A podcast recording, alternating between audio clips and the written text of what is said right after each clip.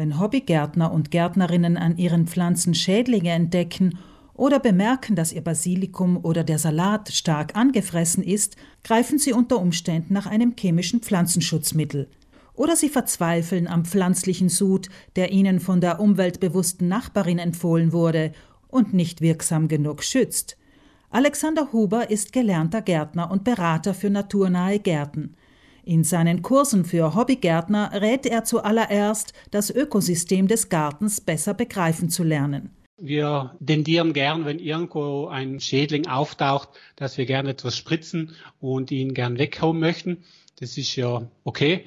Aber grundsätzlich muss man auch immer das große Ganze sehen und sich die Frage stellen, warum ist der jetzt da in meinem Garten? Beziehungsweise wie könnte ich mein Ökosystem Garten noch unterstützen?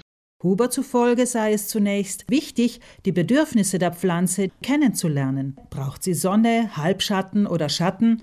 Welche Art von Erde ist für sie ideal? Eine saure Erde oder besser eine lehmige oder gar sandige Erde? Huber. Und das sind Grundvoraussetzungen, dass eine Pflanze gesund bleibt, beziehungsweise dann wiederum gesund wird, wenn ich sie vielleicht einmal in meinen Garten umpflanze. Und wenn man das berücksichtigt, dann ist die halbe Miete schon geschafft. Die andere Hälfte der Miete, wie es Huber bezeichnet, enthält dann doch noch etliche Punkte, die zu berücksichtigen sind etwa das Bewässern. Verträgt die Pflanze die Beregnung auf ihren Blättern? Oder bekommt es ihr besser, wenn ich nur die Erde gieße, wie das beim Basilikum der Fall ist? Huber rät auch, am Morgen zu bewässern. Wer dies lieber am Abend tut, erhöht das Risiko, dass Blätter anfälliger Pflanzen die ganze Nacht über nass bleiben und so leichter von Pilzkrankheiten befallen werden.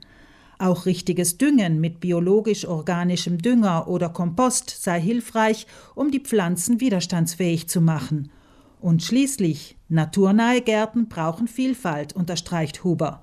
Wir brauchen wieder Gärten, die äh, sozusagen vielfältig sind in jeder Hinsicht, ob das verschiedene Gemüsearten sind und auch das Wichtigste, wenn man dann viele Schädlinge im Garten hat, dann ist immer der Gegenspieler und das sind die Nützlinge. Und Nützlinge kommen nur in den Garten, wenn es blüht. Das heißt, wir brauchen Blumen, also wirklich vom Frühling bis in den Spätherbst hinein brauchen Nützlinge auch Nahrung. Das ist dann durch die Blüte möglich und Nützlinge brauchen dann auch etwas zu trinken. Huber empfiehlt, den Nützlingen ein Eck im Garten einzurichten, der sich selbst überlassen und ruhig ist. Dort würden sich die Nützlinge gern verkriechen oder sogar überwintern können, etwa unter einem kleinen Haufen Totholz oder Steinen.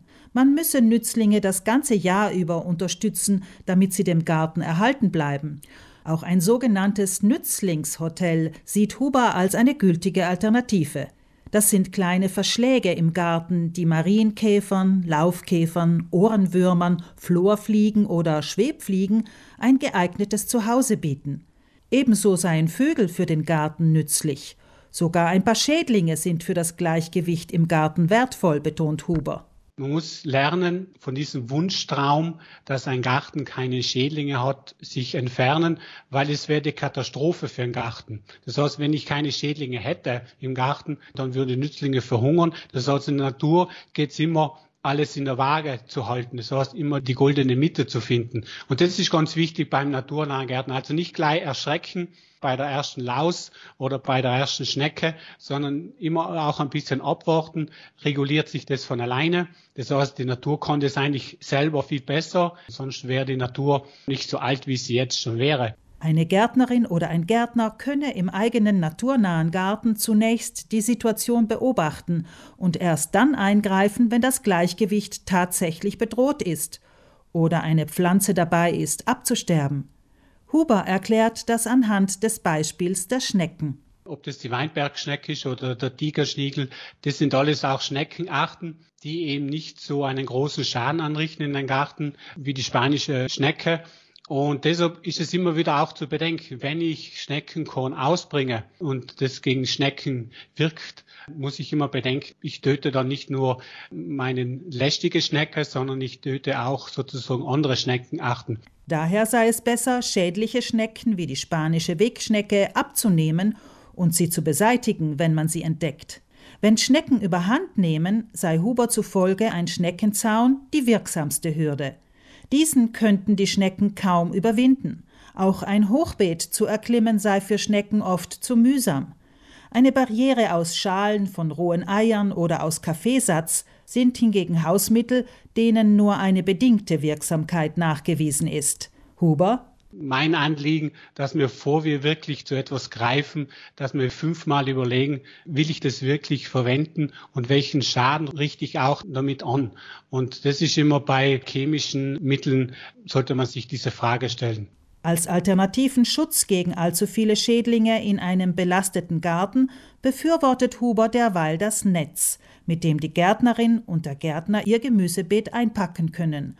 Anders als im naturnahen Garten muss in diesem Fall allerdings die Schönheit eines Gemüsegartens der Maximierung des Ertrags weichen